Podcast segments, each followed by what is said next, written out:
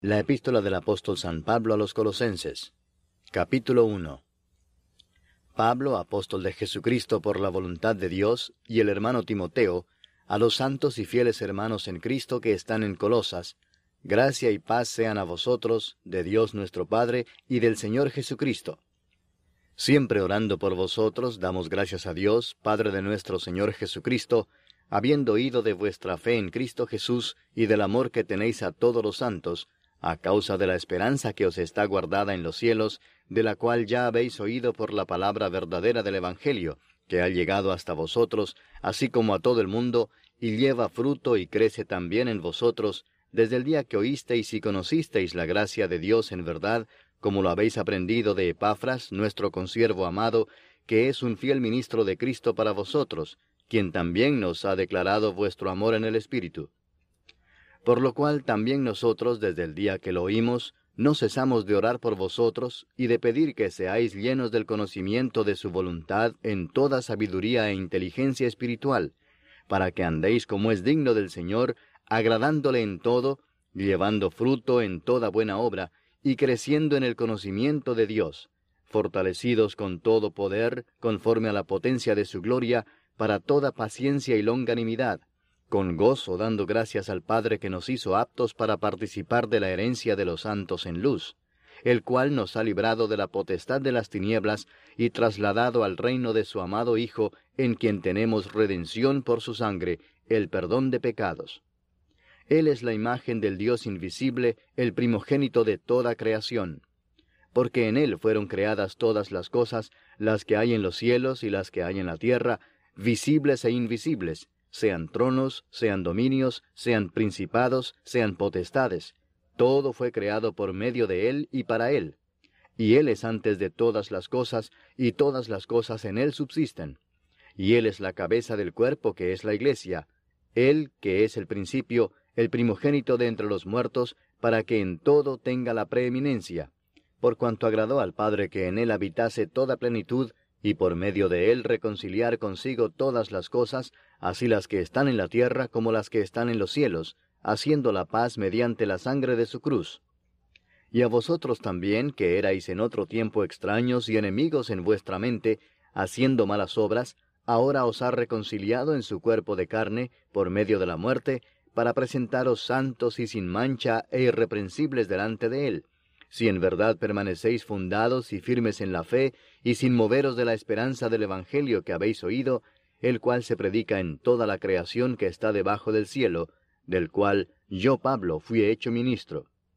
Ahora me gozo en lo que padezco por vosotros, y cumplo en mi carne lo que falta de las aflicciones de Cristo por su cuerpo, que es la Iglesia, de la cual fui hecho ministro, según la administración de Dios que me fue dada para con vosotros, para que anuncie cumplidamente la palabra de Dios, el misterio que había estado oculto desde los siglos y edades, pero que ahora ha sido manifestado a sus santos, a quienes Dios quiso dar a conocer las riquezas de la gloria de este misterio entre los gentiles, que es Cristo en vosotros, la esperanza de gloria, a quien anunciamos, amonestando a todo hombre y enseñando a todo hombre en toda sabiduría, a fin de presentar perfecto en Cristo Jesús a todo hombre, para lo cual también trabajo, luchando según la potencia de Él, la cual actúa poderosamente en mí. Capítulo 2 Porque quiero que sepáis cuán gran lucha sostengo por vosotros, y por los que están en la Odisea, y por todos los que nunca han visto mi rostro, para que sean consolados sus corazones, unidos en amor, hasta alcanzar todas las riquezas de pleno entendimiento, a fin de conocer el misterio de Dios el Padre y de Cristo, en quien están escondidos todos los tesoros de la sabiduría y del conocimiento. Y esto lo digo para que nadie os engañe con palabras persuasivas, porque aunque estoy ausente en cuerpo, no obstante en espíritu estoy con vosotros, gozándome y mirando vuestro buen orden y la firmeza de vuestra fe en Cristo. Por tanto, de la manera que habéis recibido al Señor Jesucristo, andad en él, arraigados y sobreedificados en él y confirmados en la fe, así como habéis sido enseñados, abundando en acciones de gracias. Mirad que nadie os engañe por medio de filosofías y huecas sutilezas, según las tradiciones de los hombres, conforme a los rudimentos del mundo y no según Cristo. Porque en él habita corporalmente toda la plenitud de la deidad, y vosotros estáis completos en él, que es la cabeza de todo principado y potestad. En él también fuisteis circuncidados con circuncisión no hecha a mano, al echar de vosotros el cuerpo pecaminoso carnal en la circuncisión de Cristo, sepultados con él en el bautismo, en el cual fuisteis también resucitados con él, mediante la fe en el poder de Dios que le levantó de los muertos. Y a vosotros, estando muertos en pecados y en la incircuncisión de vuestra carne, os dio vida juntamente con él, perdonándoos todos los pecados, anulando el acta de los decretos que había contra nosotros, que nos era contraria, quitándola de en medio y clavándola en la cruz, y despojando a los principados y a las potestades, los exhibió públicamente, triunfando sobre ellos en la cruz. Por tanto, nadie os juzgue en comida o en bebida, o en cuanto a días de fiesta, luna nueva o días de reposo, todo lo cual es sombra de lo que ha de venir, pero el cuerpo es de Cristo. Nadie os prive de vuestro premio afectando humildad y culto a los ángeles, entremetiéndose en lo que no ha visto, vanamente hinchado por su propia mente carnal, y no haciéndose de la cabeza, en virtud de quien todo el cuerpo, nutriéndose y uniéndose por las coyunturas y ligamentos, crece con el crecimiento que da Dios. Pues si habéis muerto con Cristo en cuanto a los rudimentos del mundo, ¿por qué, como si vivieseis en el mundo, os sometéis a preceptos tales como no manejes, ni gustes, ni aun toques, en conformidad a mandamientos y doctrinas de hombres, cosas que todas se destruyen con el uso? Tales cosas tienen a la verdad cierta reputación de sabiduría en culto voluntario, en humildad y en duro trato del cuerpo, pero no tienen valor alguno contra los apetitos de la carne. Capítulo 3 Si pues habéis resucitado con Cristo, buscad las cosas de arriba donde está Cristo sentado a la diestra de Dios. Poned la mira en las cosas de arriba, no en las de la tierra, porque habéis muerto y vuestra vida está escondida con Cristo en Dios. Cuando Cristo, vuestra vida, se manifieste, entonces vosotros también seréis manifestados con Él en gloria.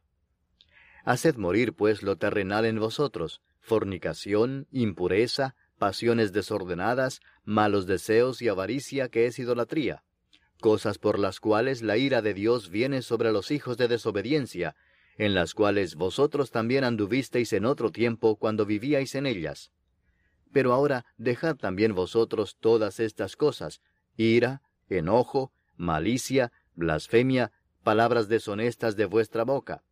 No mintáis los unos a los otros, habiéndoos despojado del viejo hombre con sus hechos, y revestido del nuevo, el cual conforme a la imagen del que lo creó, se va renovando hasta el conocimiento pleno, donde no hay griego ni judío, circuncisión ni incircuncisión, bárbaro ni escita, siervo ni libre, sino que Cristo es el todo y en todos. Vestíos, pues, como escogidos de Dios, santos y amados, de entrañable misericordia, de benignidad, de humildad, de mansedumbre, de paciencia, soportándoos unos a otros y perdonándoos unos a otros si alguno tuviere queja contra otro.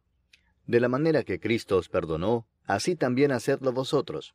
Y sobre todas estas cosas, vestíos de amor, que es el vínculo perfecto y la paz de Dios gobierne en vuestros corazones, a la que asimismo fuisteis llamados en un solo cuerpo, y sed agradecidos. La palabra de Cristo more en abundancia en vosotros, enseñándoos y exhortándoos unos a otros en toda sabiduría, cantando con gracia en vuestros corazones al Señor con salmos e himnos y cánticos espirituales. Y todo lo que hacéis, sea de palabra o de hecho, hacedlo todo en el nombre del Señor Jesús, dando gracias a Dios Padre por medio de él. Casadas, estad sujetas a vuestros maridos como conviene en el Señor. Maridos, amad a vuestras mujeres y no seáis ásperos con ellas. Hijos, obedeced a vuestros padres en todo, porque esto agrada al Señor. Padres, no exasperéis a vuestros hijos para que no se desalienten. Siervos, obedeced en todo a vuestros amos terrenales, no sirviendo al ojo, como los que quieren agradar a los hombres, sino con corazón sincero, temiendo a Dios. Y todo lo que hagáis, hacedlo de corazón, como para el Señor y no para los hombres, sabiendo que del Señor recibiréis la recompensa de la herencia, porque a Cristo el Señor servís. Mas el que hace injusticia recibirá la injusticia que hiciere, porque no hay acepción de personas. Capítulo 4 Amos, haced lo que es justo y recto con vuestros siervos, sabiendo que también vosotros tenéis un amo en los cielos. Perseverad en la oración, velando en ella con acción de gracias, orando también al mismo tiempo por nosotros, para que el Señor nos abra puerta para la palabra, a fin de dar a conocer el misterio de Cristo, por el cual también estoy preso, para que lo manifieste como debo hablar. Andad sabiamente para con los de afuera, redimiendo el tiempo. Sea vuestra palabra siempre con gracia, sazonada con sal, para que sepáis cómo debéis responder a cada uno. Todo lo que a mí se refiere os lo hará saber Tíquico, amado hermano y fiel ministro y consiervo en el Señor, el cual he enviado a vosotros para esto mismo, para que conozca lo que a vosotros se refiere y conforte vuestros corazones, con Onésimo, amado y fiel hermano, que es uno de vosotros. Todo lo que acá pasa os lo harán saber.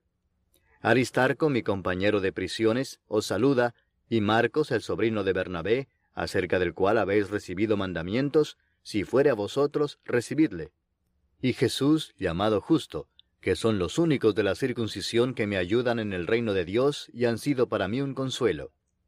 Os saluda Epafras, el cual es uno de vosotros, siervo de Cristo, siempre rogando encarecidamente por vosotros en sus oraciones, para que estéis firmes, perfectos y completos en todo lo que Dios quiere. Porque de él doy testimonio de que tiene gran solicitud por vosotros y por los que están en la Odisea y los que están en Hierápolis. Os saluda Lucas, el médico amado, y Demas. Saludad a los hermanos que están en la Odisea, y a Ninfas, y a la iglesia que está en su casa. Cuando esta carta haya sido leída entre vosotros, haced que también se lea en la iglesia de los laodicenses, y que la de la Odisea la leáis también vosotros. Decida, Arquipo, mira que cumplas el ministerio que recibiste en el Señor. La salutación de mi propia mano, de Pablo. Acordaos de mis prisiones. La gracia sea con vosotros.